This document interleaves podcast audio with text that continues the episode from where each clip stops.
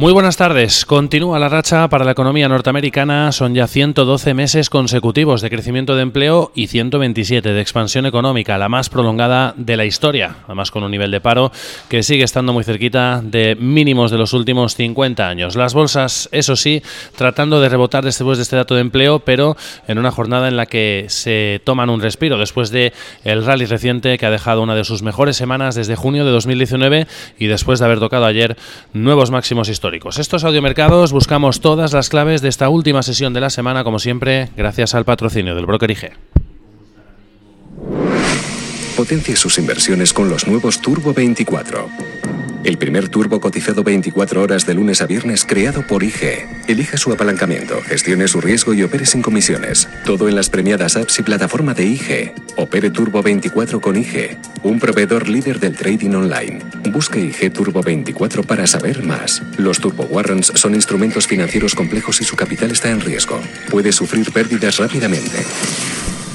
Bueno, arranca de nuevo con fortaleza otro año más el mercado laboral norteamericano con la creación de 225.000 puestos de trabajo en el mes de enero, superando ampliamente los 147.000 de diciembre y los 160.000 que esperaba el consenso del mercado. Además, los salarios vuelven otra vez a acelerarse, lo que seguramente da buenas sensaciones a la Reserva Federal de Estados Unidos sobre el posible impacto en la inflación, con de momento temor ante las eh, mm, expectativas de que siga por debajo del objetivo, hasta un 3,1%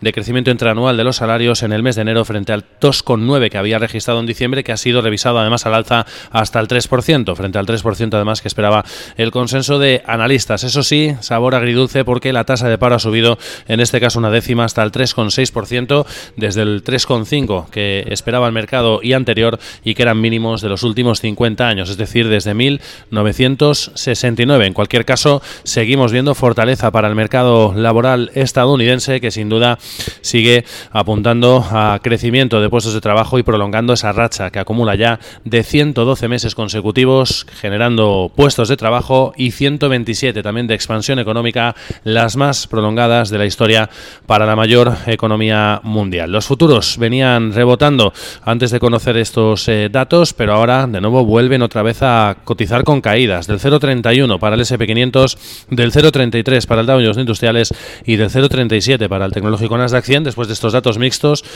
fortaleza en la creación de empleo, pero con esa subida inesperada de la tasa de paro desde los mínimos de los últimos 50 años. En cualquier caso, sin duda, estamos ante otro dato más que prolonga el optimismo económico vivido esta semana tras el PMI manufacturero del lunes, con el ISM máximos desde julio de 2019, el compuesto del miércoles, apuntando a aceleración de la actividad económica en el comienzo de año y que respaldan además el sentimiento cada vez más generalizado de que seguramente podamos ver un rebote en el crecimiento global en 2020, tal y como avanzan la mayor parte de analistas eso sí, con el permiso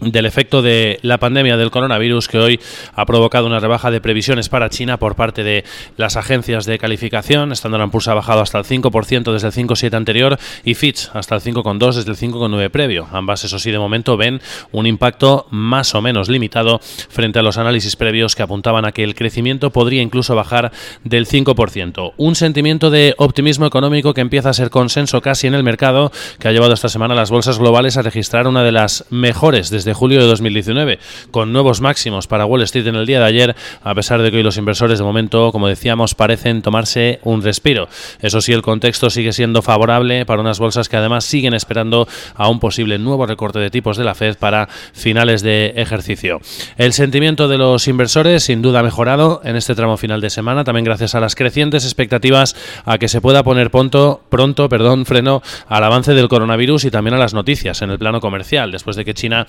haya anunciado ayer que rebaja las tarifas a la mitad sobre la importación de bienes norteamericanos, en un claro eh, síntoma de que eh, siguen absolutamente comprometidos con lo pactado en el acuerdo comercial fase 1 y también en un gesto claramente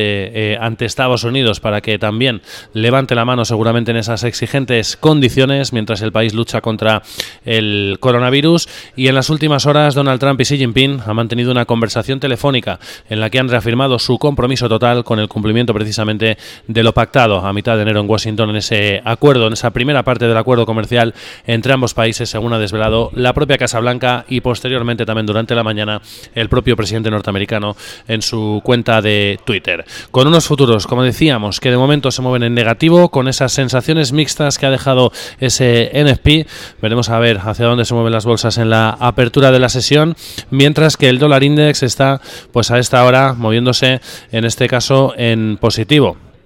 Hemos visto movimientos para la moneda norteamericana en rangos estrechos durante toda eh, la jornada, pero a esta hora estamos viendo avances del 0,08% en el entorno de las 98,45 unidades para la moneda norteamericana, que eso sí, está ampliando pérdidas frente al yen, modo risk-off, después del rally de las últimas sesiones para el termómetro de la versión al riesgo, 0,17% abajo el dólar en 109,81 unidades. En el plano empresarial seguimos con noticias también relativas a resultados eh, trimestrales, hoy con caídas destacadas para la firma, en este caso de ropa, Canada Goose, que ha anunciado profit warning. Ha presentado resultados mixtos, pero ha recortado previsiones de cara al año 2020. Beneficio por acción, que además ha quedado por debajo de lo esperado, 1,08 frente a los 1,16 esperados y además después de ese profit warning, pues está cayendo más de un 7% en movimientos de preapertura. Malos resultados también para Hannes Brand, en este caso más bien sus expectativas, porque los resultados han estado en línea de lo esperado en el cuarto trimestre 0,51 dólares frente a los 0,51 esperados, pero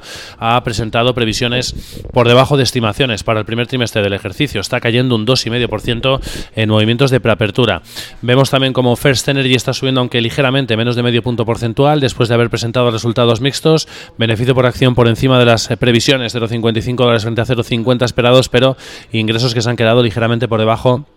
de lo que esperaba el consenso del mercado. Y sí que sube con algo más de intensidad la biofarmacéutica AVI, que en este caso ha superado previsiones, 2,21 dólares por acción frente a los 2,19 esperados y ingresos de 8.700 frente a los 8.690 que esperaba el mercado. Además ha presentado un pronóstico para todo 2020 muy por encima de lo que esperaba Wall Street, 9,61, 9,71 el rango que presenta AVI, 9,48 era lo que esperaban analistas, subiendo más de un 3,5% en movimientos de preapertura la eh, compañía biofarmacéutica. Y más noticias, más allá de resultados, pues la NASA ha revelado un fallo catastrófico en el software del transbordador espacial de Boeing. El fallo de la nave, conocida como Starliner, provocaría un encendido erróneo del propulsor con las consecuencias que eso puede acarrear y el riesgo de accidente. La Agencia Espacial lo ha hecho público tras detectar este fallo en las pruebas realizadas de vuelo en el mes de diciembre. Las acciones de Boeing están cayendo medio punto porcentual en movimientos de preapertura. Además, estamos también eh, pendientes de cambios de recomendaciones. Por un lado,